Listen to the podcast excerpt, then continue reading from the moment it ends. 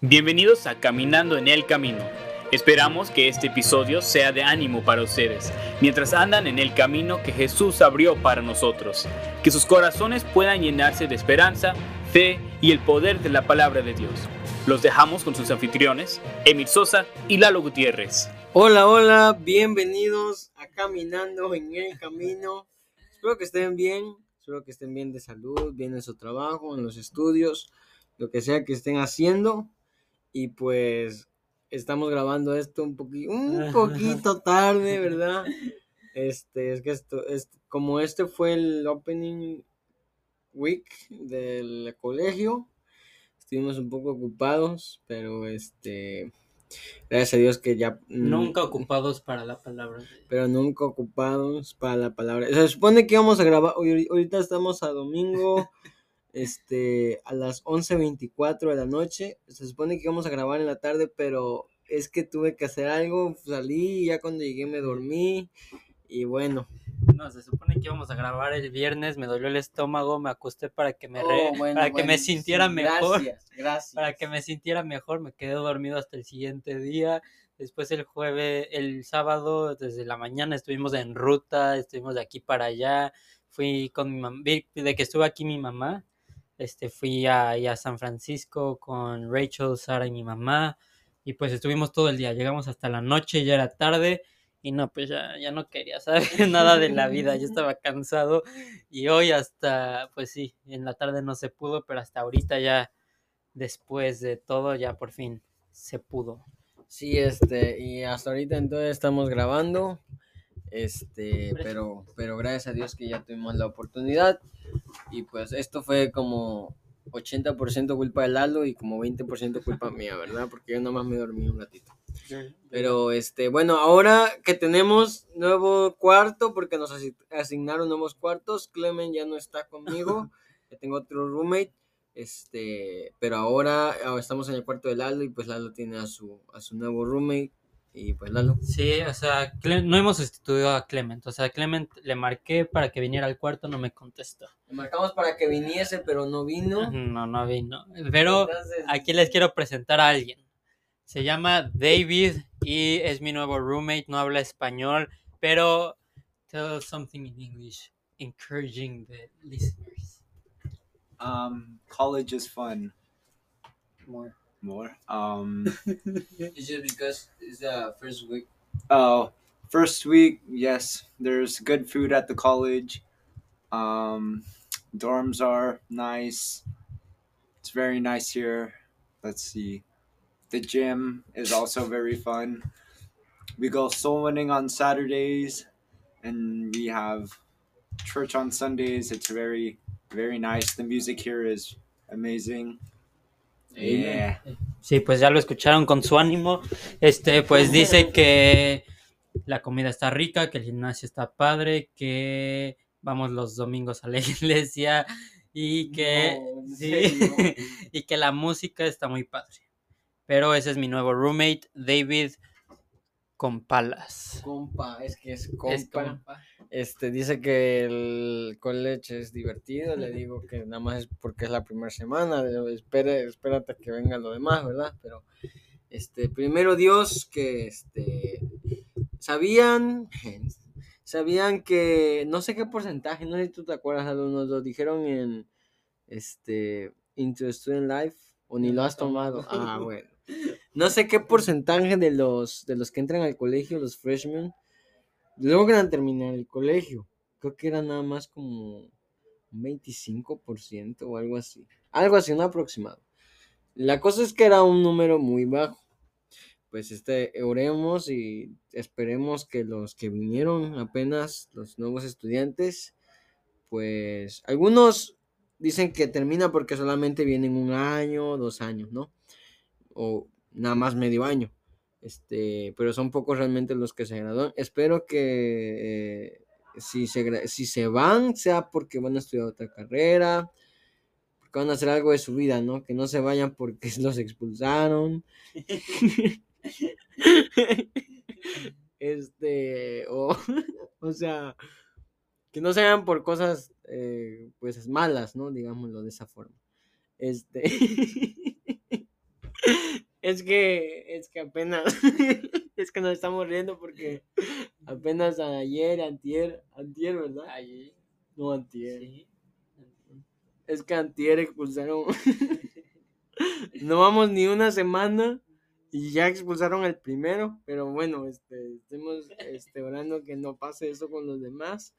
Este, ah, por eso es que les pedimos oraciones, ¿verdad? Y pues, este, algo que quieras decir. Sí que, pues justamente esta es la clase, creo que de freshmen, de los primeros, de los de primer año más grande que ha entrado, porque el pastor Trevor como que estuvo empujando así mucho las inscripciones, como animando hacia más, más, porque como que tuvo esta carga en su corazón de que quería que más personas se prepararan para ser pastores o para servir en lo que fueran en el ministerio.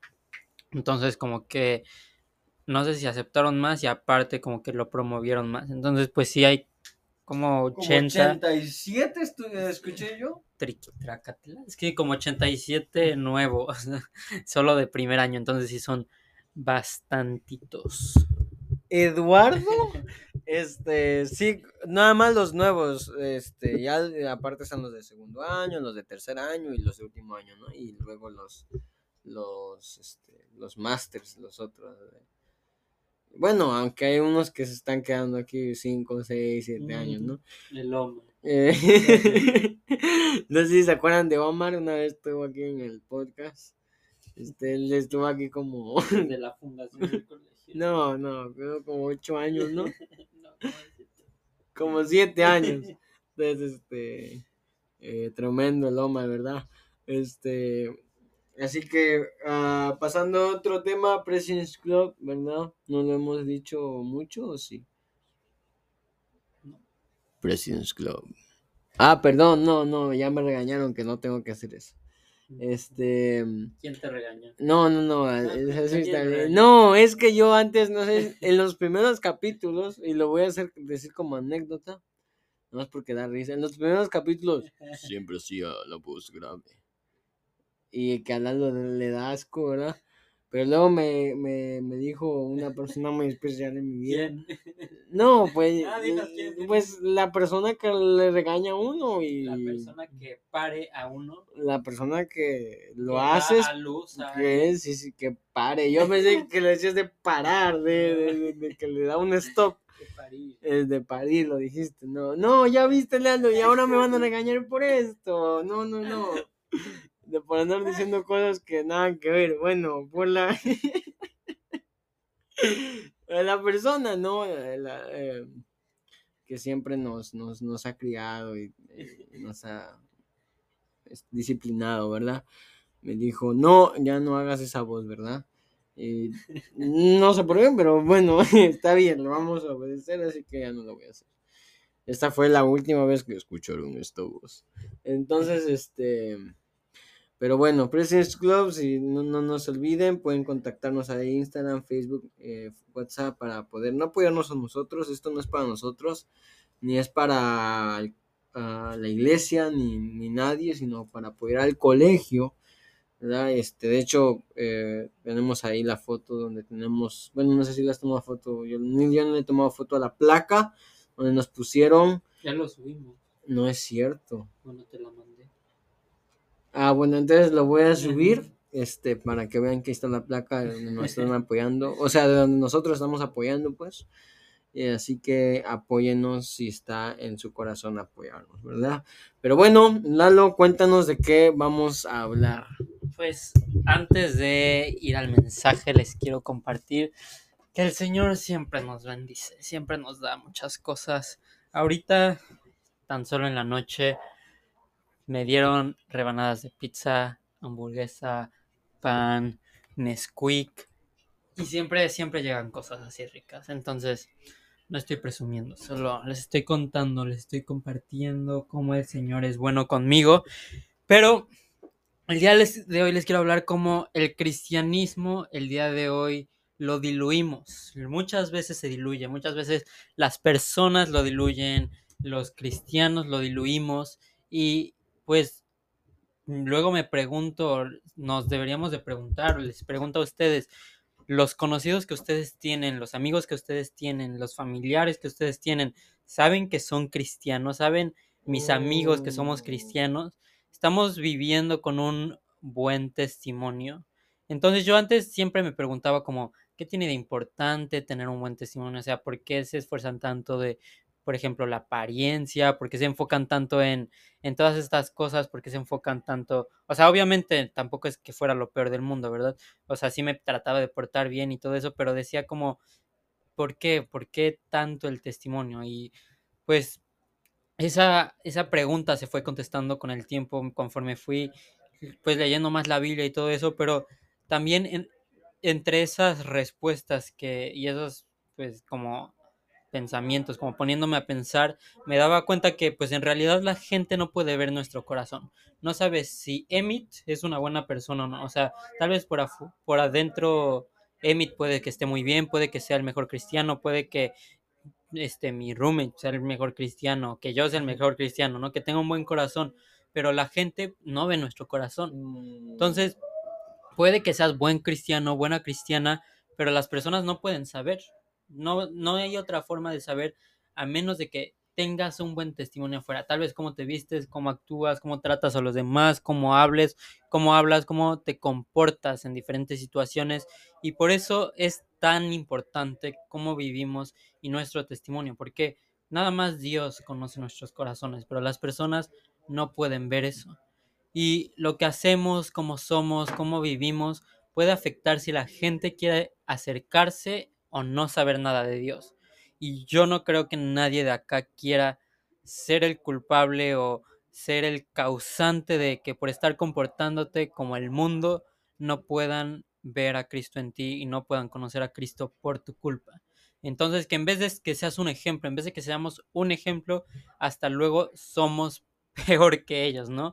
hasta nos estamos comportando como el mundo o peor que el mundo.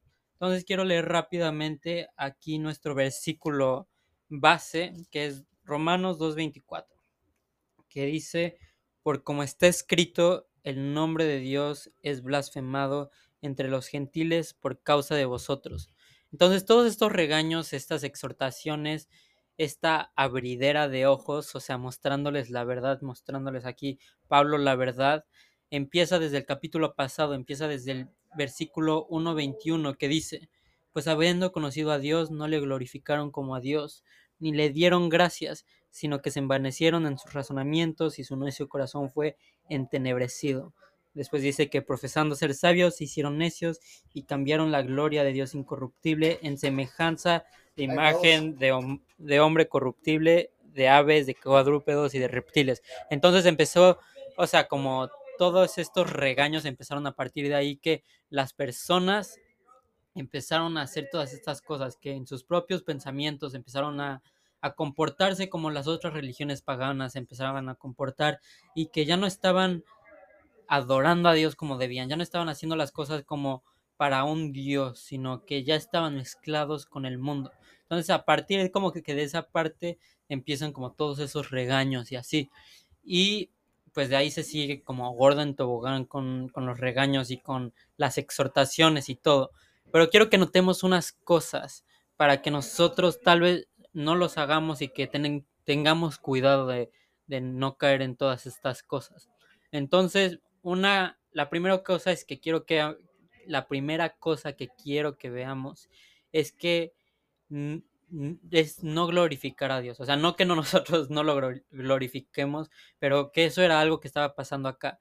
Que dice en los versículos que leímos que su envanecimiento provocó que esa gloria incorruptible pasara a ser corruptible como los hombres. Entonces, ¿qué pasa? que así se va creando un cristianismo light, un cristianismo diluido que se mezcla con el mundo. Estás glorificando a Dios a tu manera y no como un Dios santo. Entonces eso pasa muchas veces hoy en día en las iglesias que emergentes, que están saliendo así como, como si fueran conciertos, como si fuera pues una atracción, haciendo las cosas atractivamente para atraer a la gente en vez de traerlas con la palabra de Dios. Entonces están volviendo como el mundo para que traer personas a Dios. Entonces están comportándose de la misma forma, están viviendo de la misma forma y en realidad no hay distinción. O sea, si no los vieran en la iglesia, no habría forma de que supieran que son cristianos. Y así muchas veces puede que pase por nos, con nosotros, que estamos viviendo de cierta forma y no estamos glorificando a Dios como se merece. Lo empezamos a glorificar como las cosas del hombre, que son corruptibles y no como las cosas de un Dios perfecto como Él lo es.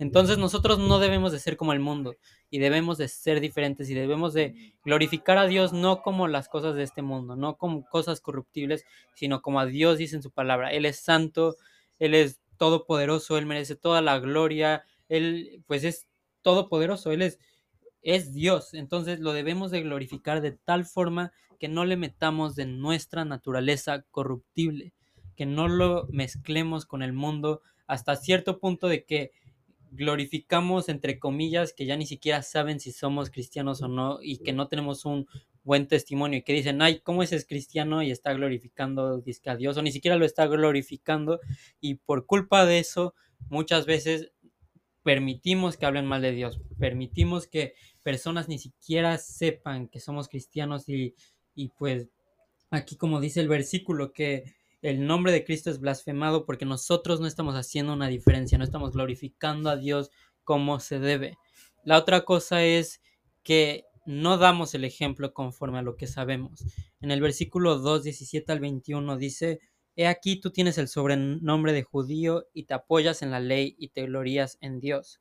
Y conoces su voluntad e instruido por la ley apruebas lo mejor y confías en que eres guía de los ciegos, luz de los que están en tinieblas, instructor de los indoctos, maestros de niños, que tienes en la ley la forma de la ciencia y de la verdad. Tú pues que enseñas a otro, no te enseñas a ti mismo.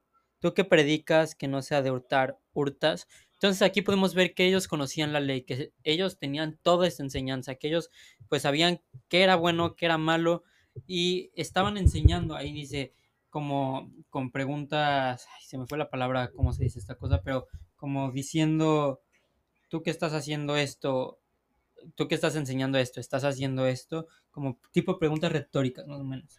Entonces, no, no, no creo que pero, o sea, como que les está enseñando de esta forma, de, les está enseñando, pero les pregunta, ¿tú qué sabes esto? ¿Enseñas, esto? ¿Lo haces? No sé si se escuche mucho ruido afuera, están haciendo desastre, pero entonces lo mismo nosotros constantemente escuchamos predicación, enseñanza, escuchamos de la Biblia, Hemos, nos han enseñado desde chiquitos, si eres nuevo en el Evangelio, pues tal vez ya te están enseñando, y conoces la Biblia o la estás aprendiendo, la escuchamos y nosotros ya sabemos cómo comportarnos. Y como aquí dice, casi casi regañándolos porque por sus culpas el nombre de Cristo estaba blasfemado, porque estaban enseñando a, a no hurtar y ellos tal vez estaban hurtando. Entonces lo mismo para nosotros. Conocemos de la palabra de Dios, sabemos qué es bueno, qué es malo, y estamos haciendo lo, lo bueno o estamos haciendo lo malo. Estamos leyendo la palabra de Dios todos los días, estamos enseñando eso y nosotros lo estamos haciendo. Estamos enseñando a tratar bien al prójimo y, no estamos haciendo eso o estamos, estamos enseñando de evangelizar y nosotros ni siquiera lo estamos haciendo. Entonces, pues les quería contar un poquito de mi testimonio, pero no lo voy a, no va a dar tiempo, pero hubo un tiempo en mi vida que tal vez yo no sabía que estaba muy bien. Había escuchado predicación toda mi vida, crecí en la iglesia y todo, pero en vez de ser como hijo de Dios actuaba más como el mundo. Estaba en ese, en ese ambiente y en vez de hacer las cosas como, como yo sabía que eran correctas y tener un buen testimonio, no lo hacía, no lo hacía conforme a la palabra de Dios y así a veces pasa.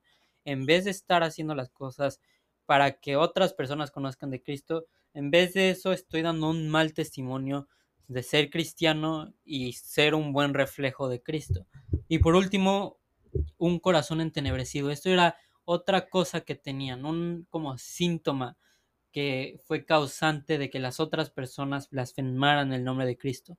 Entonces esto era un corazón entenebrecido, era un corazón que estaba oscurecido, que no se ve, que no estaba en la luz, que estaba en las tinieblas. Entonces aquí dice que pues habiendo conocido a Dios, no le glorificaron como a Dios ni le dieron gracias, sino que se envanecieron en sus razonamientos. Todos esos razonamientos lo entenebrecieron el corazón. Entonces, en las universidades, TikTok, Google, la tele, series, YouTube, Facebook, todo el tiempo estamos recibiendo constantemente cosas, pues que, pues hay cosas buenas en todos esos lugares, pero también hay cosas que van en contra de la palabra de Dios. Y muchas veces todas esas cosas que vemos, que aprendemos en todas estas cosas que acabo de decir, entenebrecen, enten, entenebrecen, enten, Entenebrecen. entenebrecen nuestro corazón. Y todos esos, pues sí, nos enseñan cosas. Y es tan fácil pensar que estamos sabiendo la realidad, la, la buena doctrina tal vez, pero en realidad empezamos a creer cosas falsas y se entenebrece nuestro corazón. Y eso causa que otras personas pues no vean el verdadero testimonio que debemos de tener y eso causa que se blasfeme el nombre de Cristo, que otras personas no puedan creer en el nombre de Dios.